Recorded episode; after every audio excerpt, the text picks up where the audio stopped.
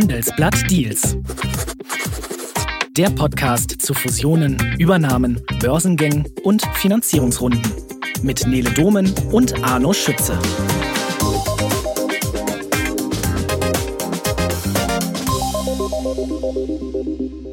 Fangen wir heute mal mit einer alten Sandkastenweisheit an. Wenn zwei sich streiten, freut sich der Dritte. Ob das auch stimmt, wenn ein öffentlicher Bieterstreit um ein Unternehmen oder Teile davon entbrennt, das wollen wir heute mal klären. Aktuelles Beispiel natürlich die Software AG. Und damit herzlich willkommen zu einer neuen Folge Handelsblatt Deals. Und herzlich willkommen auch meinem Kollegen Arno Schütze. Hallo Arno. Hi, Nele. Arno, lass uns über Streit sprechen, denn zwei Finanzinvestoren balgen sich derzeit kräftig darum, die Software AG kaufen zu dürfen. Vielleicht erstmal zur Software AG an sich. Das ist ein Unternehmen aus Darmstadt und es ist der zweitgrößte Softwarehersteller aus Deutschland nach SAP. Was macht das Unternehmen überhaupt so interessant für Käufer, Arno? Software AG ähm, ist eine Firma, ist profitabel, das Geschäft stagniert allerdings, was in einer Branche, wo das Thema Digitalisierung eigentlich zu einem riesen äh, Hype und riesen Boom für die Anbieter führt, äh, was da ungewöhnlich ist. Und mhm. ähm, ich sag mal so, die Investoren, die äh, riechen da irgendwie Gelegenheit aus dieser naja, ein bisschen irgendwie, ich sag mal so, in die Jahre gekommenen Software AG wieder ein richtig cooles Asset zu machen. Mhm. Und darum geht's im Prinzip. Ja, das ist spannend. Also, dass es gar nicht so ideal gerade läuft, aber dass quasi eher die Wette darauf, dass es mal besser laufen kann, das Unternehmen attraktiv macht. Genau, dazu vielleicht. Ähm, also ich meine, die Software AG, ähm, was machen die eigentlich? Die äh, sind irgendwie Ende der 60er gegründet worden, haben Großrechner für Unternehmen äh, gemacht. Mhm. Ähm, Datenbankmanagement, Adabas heißt deren wichtigstes Produkt, was der Gründer Peter Schnell äh, mitentwickelt hat. Und das kommt bis heute äh, noch zum Einsatz. Es mhm. wird natürlich immer wieder aktualisiert. Aber gleichzeitig leben wir ja schon seit einigen Jahren jetzt in einer Welt, wo es weggeht von dem riesengroßen Großrechner, der irgendwo äh, im Keller oder, oder mhm. sonst wo steht in Unternehmen, mhm. ähm, dem sogenannten Mainframes. Und es geht hin dazu, dass die äh, Software, die Applikationen irgendwo in der Cloud sind, also in irgendwelchen Rechenzentren äh, JWD. Ähm, und für diesen Transfer, also von dem Großrechner im Keller hin zu der Software, die über die Cloud angeboten wird, da hat die Software G noch nicht so die die super äh, Lösung irgendwie geschafft. Mhm. Ähm, hat zwar da irgendwie relativ viel investiert, ist ja auch profitabel, ähm, aber naja, so richtig hat das bei ja. denen nicht geklappt. Software as a Service ist eigentlich immer noch unterentwickelt. Aha, okay, aber Potenzial scheint da zu sein. Sag mal, der Peter Schnell, der Gründer, ist der da noch viel involviert in dem Geschäft? Aktiv äh, nicht. Also mhm. das wird äh, geführt, aber jetzt auch schon seit, seit Jahren von, von anderen okay. CEOs. Okay. Gut, dann spulen wir doch einmal zurück zur Situation Anfang Mai. Silver Lake, ein Investor aus dem Silicon Valley, war fest entschlossen, die Software AG zu kaufen und hat dafür ein Milliardenangebot auf den Tisch gelegt. Und nicht nur das, Silver Lake ist schon seit einiger Zeit Teilhaber der Software AG. Derzeit halten die etwa zwei Fünftel und besetzen zwei Sitze im Aufsichtsrat. Auf weitere Due Diligence-Prüfungen zum Beispiel wollte man daher vor einem Deal auch verzichten. Und das ist ja erstmal sehr komfortabel auch für den Zukaufenden. Deshalb hört man auch aus Software AG Kreisen, dass Silver Lake der Favorit für alle Stakeholder sein soll. Wie sah denn das Angebot aus, das Silver Lake vorgelegt hat, Arno? Ja, ähm, noch kurz ergänzend zu Silver Lake, also diesen äh, große Private Equity Firma. Mhm. Ähm, verwalten 90 Milliarden Dollar, haben auch schon echt große Deals gemacht. Jetzt vor kurzem erst SAP äh, Qualtrics abgekauft, mhm. so ein Online-Marktforscher. Haben auch ähm, Geschick äh, bewiesen bei der Neuausrichtung von, von Dell, dem PC-Hersteller, sind investiert in Firmen wie Klarna und Airbnb die äh, sind wirklich ein namhafter Technologieinvestor. Mhm.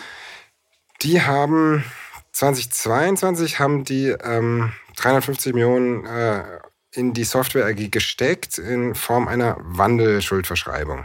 Ja. Ähm, Und also das war kein direktes Investment, sondern mhm. war eher erstmal eine Anleihe, die dann eben nach einer bestimmten Zeit in Aktien gewandelt werden kann, aber nicht muss. Mhm. Und dann hat plötzlich äh, Silver Lake bekannt gegeben, dass man dem Hauptaktionär, das ist die Stiftung dieses Gründers, Peter Schnell, dass man sich mit denen geeinigt hat, denen einen 25-prozentigen Anteil abzukaufen und dann eben noch ein Gebot für die gesamte Firma zu machen. Mhm. Das kam plötzlich so, naja, ein bisschen aus dem Off, äh, muss man fast sagen. Das klingt aber auch erstmal alles nach einem ziemlich sicheren Deal. Also man kennt sich, man hat schon miteinander Deals gemacht. So einfach war es dann für Silver Lake aber nicht, denn plötzlich saßen da noch andere Bieter mit am Tisch. Die Leute von Bain Capital aus Boston haben sich dazugesetzt und die haben angeboten, Silver Lake noch zu überbieten, nämlich großzügige 34 statt 32 Euro pro Aktie, unter Umständen sogar noch mehr. Was steckt denn alles erstmal in diesem Angebot, bevor wir darauf eingehen, was der Move eigentlich soll? Ja, also es ist schon ungewöhnlich, ja. Also da ist ein Investor, der hat gerade 25 Prozent gekauft, hat noch eine Wanne-Schuldverschreibung, wo er 10 Prozent bekommen kann, hat dann äh, später sogar noch angekündigt, weitere 5 Prozent gekauft zu haben, also insgesamt so auf die 40 Prozent zu kommen. Dann kommt plötzlich aus dem Nichts irgendwie ein Gegengebot von einem äh, rivalisierenden Private Equity Spieler, in dem Fall Bain, ähm, die das aber machen durch ihre äh, Tochterfirma oder ihre Beteiligung, also in ihren Beteiligungen gehaltene Firma, Rocket Software.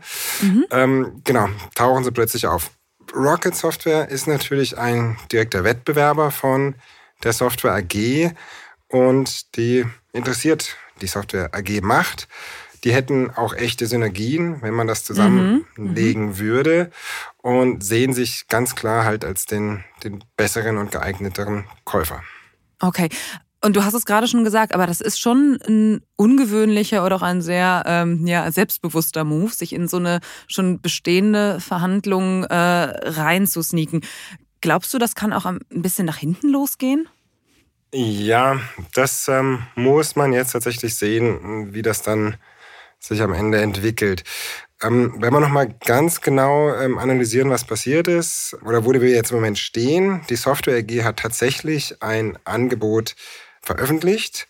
Die Angebotsfrist, die äh, läuft dann bis Mitte Juni. Mhm. Und ähm, da haben die Anleger die Möglichkeit, ihre Aktien anzudienen. Die Rocket Software, Schrägstrich Bain, haben bisher zwar angekündigt, dass sie auch ein Angebot vorlegen wollen, das aber nicht getan. Mhm. Wenn sie es jetzt tun sollten, würde die Frist von dem Silver Lake-Angebot automatisch verlängert werden. Genau, mhm. aber bisher mhm. ist es eben nicht passiert. Und manche okay. meinen auch, vielleicht mhm. kommt gar nie eins. Okay, und was kommt, also warum dann das Ganze? Ja, warum das Ganze?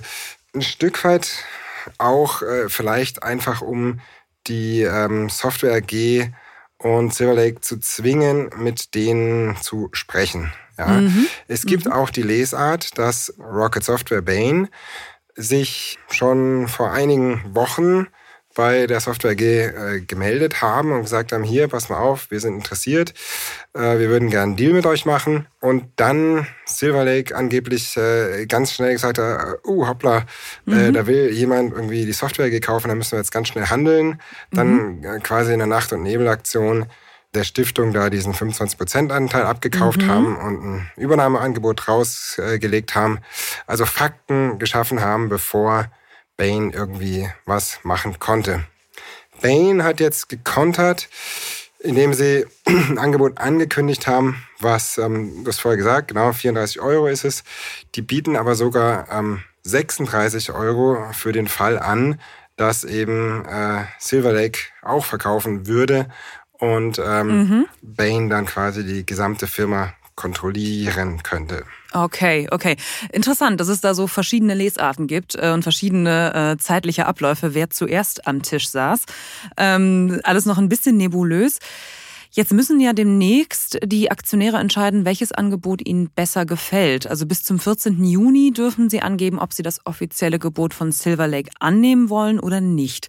Aber auf der Hauptversammlung Mitte Mai gab es, wenn ich es richtig äh, höre, schon viel Gegenwind für den Vorstand, weil nicht alle glücklich damit waren, dass die Führung der Software AG so offen mit dem Angebot von Silver Lake sympathisiert hat. Glaubst du, das könnte noch ein bisschen mehr Aufwind für Bain, Schrägstrich äh, Rocket Software geben? Ähm, ja, zum einen mal, wie gesagt, es gibt erst eine Offerte, die veröffentlicht wurde. Also mhm. es gibt noch nicht eine offizielle Gegenofferte von Bain. Das heißt, im Moment ähm, können sich Anleger jetzt nicht zwischen zwei Geboten mhm. entscheiden. Aber gegen Allerdings, Silver Lake immer noch könnten sie sich entscheiden. Ja, gut, mhm. sie können sich natürlich einfach äh, entscheiden, mhm. ihre Aktien zu behalten und, und nicht zu mhm. verkaufen steht er jedem frei. Mhm. Und solange quasi da jemand draußen ist, der der so winkt, hier, hallo, ich biete euch äh, zwei oder vier Euro mehr, mhm. wird wahrscheinlich kaum einer dann tatsächlich seine Aktien andienen. Mhm. Und die Annahmeschwelle vom Silver Lake-Angebot ist bei 50 Prozent. Die haben jetzt quasi schon 30, wollen noch, ähm, also plus dann die von der Wandelschuldverschreibung. Aber wenn ich die jetzt mal rausrechne, haben sie 30 und dann ähm, brauchen sie halt noch ein bisschen was, damit das Angebot tatsächlich durchgeht. Naja, äh, mhm. let's see, wie das mhm. so weitergeht. Und ähm, zur Kritik der Anleger. Ähm, es ist genau das, was ich gerade beschrieben habe, nämlich, dass, dass manche sagen, okay, die äh, von der Software AG haben ja eigentlich gar nicht wirklich geprüft, ob da noch ein, jemand anderes ist, der draußen Interesse hat. Mhm. Also normalerweise in so einer Situation, wenn eine Firma ähm, plötzlich, sage ich mal, ein Angebot bekommt, äh, gekauft zu werden, dann holt man sich Berater rein, mhm. Investmentbanken und so weiter, die dann schauen, wer auf dem Markt vielleicht noch Interesse hätte, die Firma zu kaufen. Die organisieren dann einen Verkaufsprozess und gucken, wer am Ende am meisten bietet. Und der Verdacht steht halt so ein bisschen im Raum, dass Silver Lake sich da, ähm, naja, so ganz schnell das gesichert hat und dadurch vielleicht verhindert hat, dass jemand anders zum Zug kommen kann, der mehr bietet. Zum Beispiel jemand wie Bain, die ja, ja. zwei oder vier Euro mehr bieten. Absolut. Vielleicht noch mal kurz zu Bain und Rocket Software grundsätzlich. Wer sind die? Ja, Bain ist ein, ein ganz äh, großer amerikanischer Private Equity Spieler. Mhm. Ähm, hat auch schon in Deutschland viele Deals gemacht. Genau, ist zusammen mit KKR und Blackstone und Advent äh, sind das so, gehört er zu den größten äh, Finanzinvestoren der USA. Mhm. Die Rocket Software ist ein Portfoliounternehmen von denen, die haben so ähm, eine Bewertung äh, von ungefähr 8 Milliarden, mhm. heißt es. Also die sind nicht börsennotiert oder so, aber das ist das, was man hört und könnten damit die Software AG wahrscheinlich relativ leicht übernehmen. Die Software AG hat so eine Marktkapitalisierung von guten zwei Milliarden. Mhm. Die Rocket Software ist, ist profitabel, kann sich auch gut äh, Fremdkapital besorgen, könnte also eine Übernahme wahrscheinlich ziemlich problemlos finanzieren. Es gibt dann natürlich die Seite äh, Silver Lake, die dann sagt, ja, hm, hm. aber ähm, dann gäbe es ja einen Haufen Synergien, also in Klammern, also Stellenstreichungen bei der Software AG und äh, die andere Seite sagt, nee, nee, also wir sind nicht auf äh, Jobcuts aus, wir sind auf Investitionen aus, wir sind auf Wachstum aus und äh, mhm. äh, naja, aber das ist halt äh, eigentlich so ein bisschen die PR-Schlacht, ja, ja, ja. die dann gleichzeitig auch geführt wird. Ja, total spannend. Aber gerade zu dem Punkt, wenn jetzt Bain bzw. Rocket Software das Rennen machen sollten, dann würde damit ja ein sehr großes neues Softwaregebilde auf den Markt drängen. Gibt es da auch Kartellbedenken? Wahrscheinlich nicht. Ähm, mhm. Also die Rocket Software ist doch in Europa vergleichsweise wenig vertreten.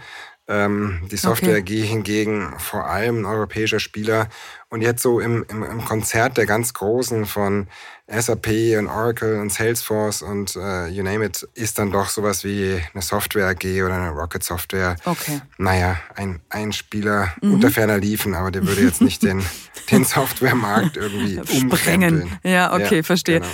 Äh, der ganze Streit um den Verkauf hat sich zumindest bisher ja für Anlegerinnen und Anleger gelohnt, weil in den vergangenen Wochen hat die Aktie eine Kurssteigerung von mehr als 50 Prozent hingelegt. Was wird denn nach einer Entscheidung der Aktionäre über ein Angebot mit der Softwareaktie passieren? Gibt es da schon Prognosen? Ähm, naja, das hängt natürlich extrem vom Ausgang ab. Mhm. Also mhm. wenn da die Mindestannahmeschwelle nicht erreicht wird äh, vom Silverlake-Angebot, ähm, dann wird der Kurs möglicherweise ganz schnell wieder äh, zusammenfallen. Ganz also kurz nochmal, sorry, Mindestannahmeschwelle, kannst du das nochmal kurz erklären? Ja, das Angebot von Silver Lake, das kommt, also das wird nur dann tatsächlich vollzogen, mhm. wenn es äh, Silver Lake schafft, mehr als 50 Prozent der Aktien insgesamt zu haben okay. nach dem mhm. Deal. Das haben die vorher gesagt, das ist auch eine, eine ganz typische Regel in, mhm. den, in ganz vielen Übernahmesituationen, dass der Bieter sagt, ja, okay, wenn ich nicht so und so viel Prozent bekomme, dann lasse ich es sein, weil ja. dann bringt es für mich nichts. Dann habe ich irgendwie eine Minderheit oder so und die will ich eigentlich nicht. Ich will das Unternehmen kontrollieren und äh, deshalb ähm, lohnt sich das dann nicht für die. Ja, also es ist ein bisschen spannend. Also auch da die Frage, also kommt jetzt Bain noch um die Ecke mit was und ähm, hm. naja, was passiert eigentlich, wenn die jetzt kein äh, Übernahmeangebot veröffentlichen während der Angebotsfrist? Vertrauen die Investoren dann darauf, dass Bain danach noch eins macht oder, äh, oder nicht? Also ich kann ja. da noch nicht so richtig eine Prognose wagen. Verstehe. Okay, dann müssen wir das im Auge behalten, äh, genauso wie die Anlegerinnen und Anleger das gut im Auge behalten müssen. Ein weiterer Punkt, der sich um die Aktionäre dreht, die entscheiden zu lassen, war das eigentlich der einzige Weg, einen Deal für die Software AG an Land zu ziehen, oder hätte es für das Unternehmen und Silver Lake nicht auch andere oder einfachere Wege gegeben, den Sack zuzumachen, weil schließlich äh, mögen die beiden Parteien sich ja sehr und sind sich bereits sehr nah. Ja, mein, theoretisch gibt es immer auch irgendwie andere Möglichkeiten. Ich kann natürlich einfach Aktien am Markt kaufen, ja, aber mhm. das birgt das Risiko, dass sich dann da kurz verselbstständigt und, und immer weiter steigt in einer Höhe, die ich eigentlich nicht haben will. Es ist ja ohnehin so, wenn ich, sobald ich die Schwelle von 30 Prozent überschreite, muss ich ein sogenanntes Pflichtangebot machen in mhm. Deutschland nach deutschem Recht. Und das heißt, da sie da im Prinzip schon waren, ging dann jetzt nicht so ein wirklicher Weg drumherum. Mhm. Eine theoretische zweite Möglichkeit ist natürlich, dass man sich versucht, mit Bain Rocket Software zu arrangieren. Okay. Ja, die haben gewisse Interessen. Man könnte ja sagen, okay, Silver Lake ist ja auch jetzt nicht eine karitative Veranstaltung, sondern die wollen irgendwie mit der Software AG Geld verdienen. Sind natürlich erst jetzt seit relativ kurzem drin, haben noch nicht wirklich viel umgesetzt. Aber die können natürlich auch sagen, ja, okay, wir, wir sind jetzt beide da investiert in, in ein gemeinsames Gebilde Rocket Software, Software AG, so, ne, mhm. und versuchen das gemeinsam weiterzuentwickeln. Aber bisher wollen sie es halt nicht. Und ähm, tja, ob das bis zum Ende so bleibt, let's see. Mhm. Jetzt hast du gerade schon das Stichwort Risiken genannt und das ist ein gutes, weil ist diese Situation nicht auch ein gefundenes Fressen für ja, aktivistische Investoren, Merger, Arbitrage Funds, also wetten auf den Verlauf eines M&A-Deals? Und vielleicht kannst du uns auch noch mal kurz bei der Gelegenheit erklären, was genau sich hinter den beiden Begriffen verbirgt. Ja, genau aktivistische Investoren, äh, man kennt zum Beispiel Elliott, die mhm. kaufen sich gerne ein mit kleinen Anteilen bei irgendeiner Firma, machen dann ganz viel Lärm und versuchen äh, gewisse Sachen durchzusetzen, von denen sie dann profitieren können. Mhm. Bei Bayer hatten wir auch Elliott dabei, oder? Bei ganz vielen Firmen, mhm. bei, bei, mhm. äh, bei Thyssen und, äh, und so weiter und so fort. Und mhm. Merger-Arbitrage-Fonds, die ähm, gehen in M&A-Situationen, kaufen die sich ein beim äh, Zielunternehmen und spekulieren dann darauf, dass der Bieter äh, sein Angebot erhöhen muss. Und ähm, das ist manchmal auch ähm, synonym mit äh, so einem Aktivisten wie Elliot. Die haben das zum Beispiel bei Juniper damals äh, gemacht. Ähm, manchmal ist aber auch so, dass diese Fonds einfach ganz kleine Anteile halten und dann jetzt nicht groß in, in, in die Öffentlichkeit gehen damit oder so, aber trotzdem halt drauf wetten, dass sie am Ende mehr bekommen und ähm, so lange halt auf ihren Aktien sitzen.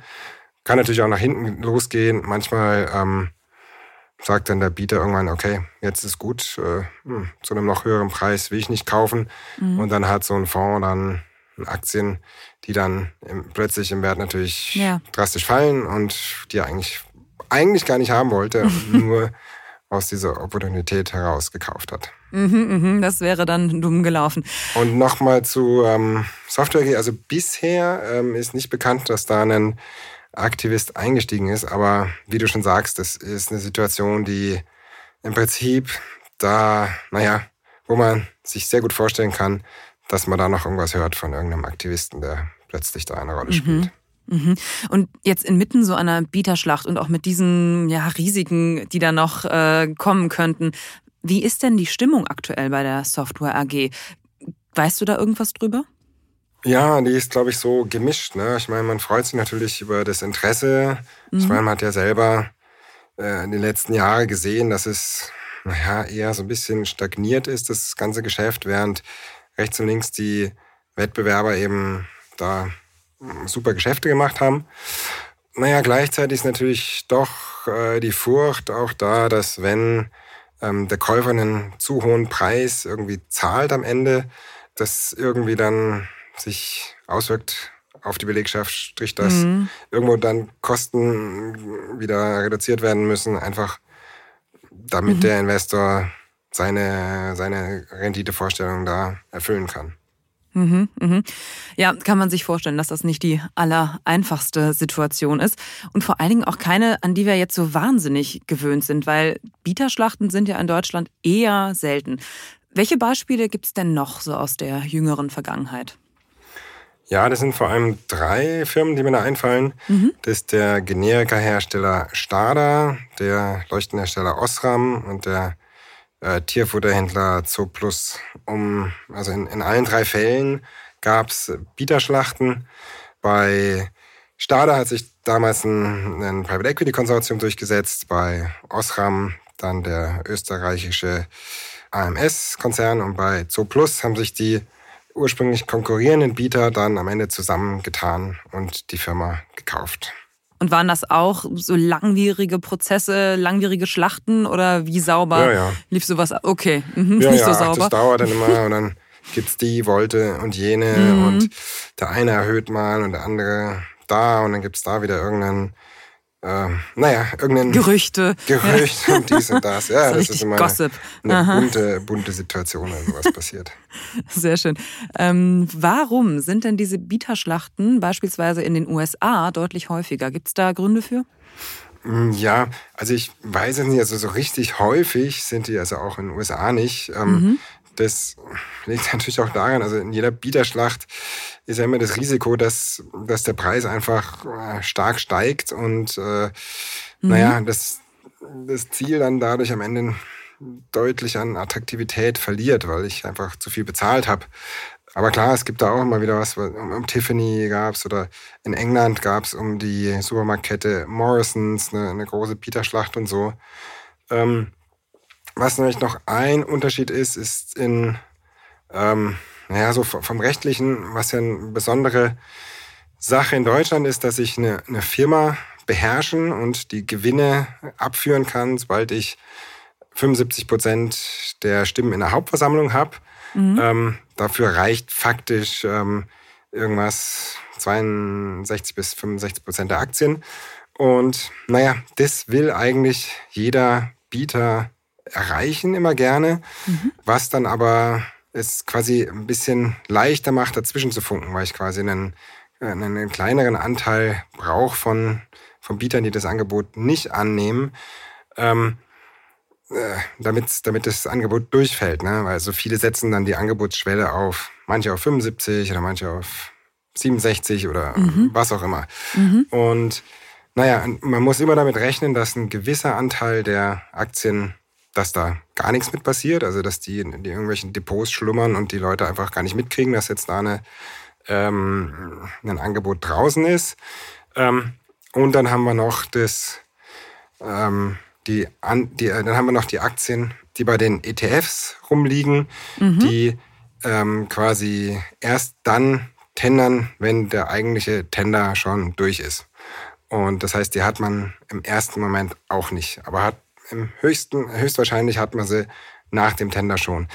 Naja, das heißt, das sind alles so Sachen, die machen so ein bisschen schwierig und hakelig und das ist, auch, ist eine echte Hürde, vor der viele zurückschrecken, überhaupt wenn es um öffentliche Übernahmen in Deutschland geht.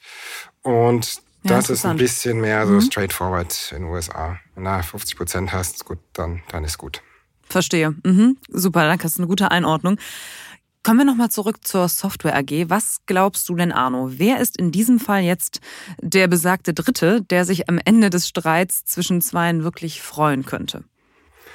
Naja, am ehesten vielleicht der Aktionär, der jetzt im Moment noch Software AG Aktien hält, der vielleicht mhm. vor einem Jahr oder wann auch immer eingestiegen ist, der jetzt einen, schon einen riesen Schnitt gemacht hat und sich eigentlich im Moment gemütlich hinsetzen kann und, und warten kann, wie sich das ähm, Ganze da so ausspielt. Mit Popcorn in der Hand. So ungefähr. Kann natürlich, wenn er denkt, ja, okay, ich habe jetzt eh, eh so einen guten Schnitt gemacht, ich, ich tender jetzt, ich verkaufe jetzt, mhm. reiche meine Aktien ein. Ähm, oder er sagt, ja, okay, vielleicht ist noch mehr drin, ich warte einfach, warte mal, was, was Bain macht, ähm, ob da noch irgendeine Erhöhung drin ist von irgendeiner Seite und dann, naja, also. Insofern, am ehesten die. Am mhm. ehesten die. Okay, sehr schön. Bleiben wir auf jeden Fall dran. Bis dahin vielen, vielen Dank, Arno, für die vielen Insights. Das war wirklich sehr spannend. Vielen Dank natürlich auch an unsere Hörerinnen und Hörer, dass Sie dabei waren. Und wenn Sie noch mehr von diesen Insights haben wollen, dann lesen Sie doch mal das, was Arno und alle anderen hier im Hause Handelsblatt so in Artikelform von sich geben. Und wir haben da ein besonderes Angebot für Sie. Vier Wochen Handelsblatt für einen Euro.